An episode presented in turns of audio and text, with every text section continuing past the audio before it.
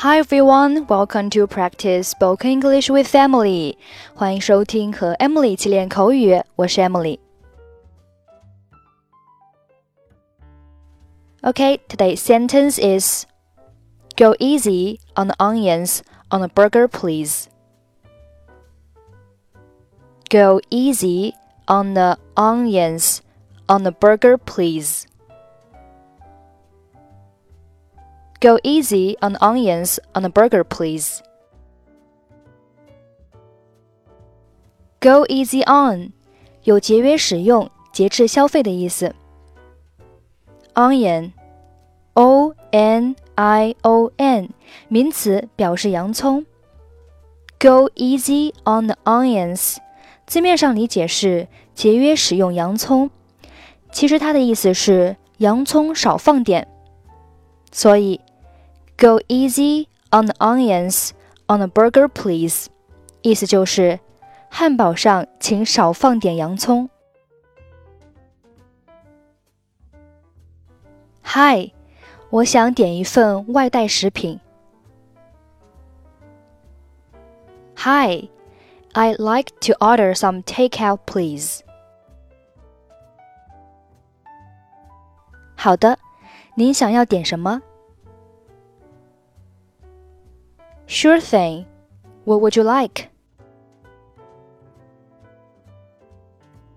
我想要一个五号套餐，一份儿童鸡肉套餐和一大份炸薯条，还有汉堡上请少放点洋葱。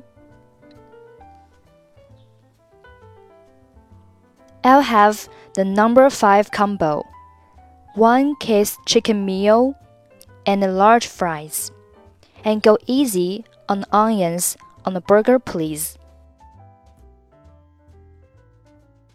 您想要大号套餐还是中号套餐？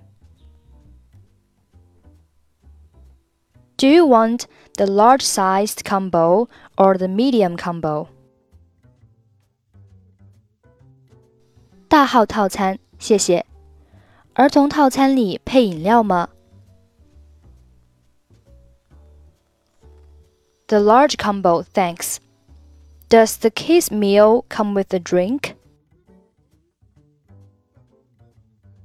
是的，它搭配一杯可乐或者果汁。Yes, it comes with a Coke or a juice. Hi, I'd like to order some takeout, please. Sure thing. What would you like? I'll have the number 5 combo, one case chicken meal, and a large fries. And go easy on onions on the burger, please. Do you want the large sized combo or the medium combo? The large combo, thanks. Does the kids meal come with a drink? Yes, it comes with a Coke or a juice. Okay, that's it for today. 获取更多地道美语发音秘籍，欢迎关注微信公众号“英语主播 Emily”。I'm Emily. I'll see you next time. Bye bye.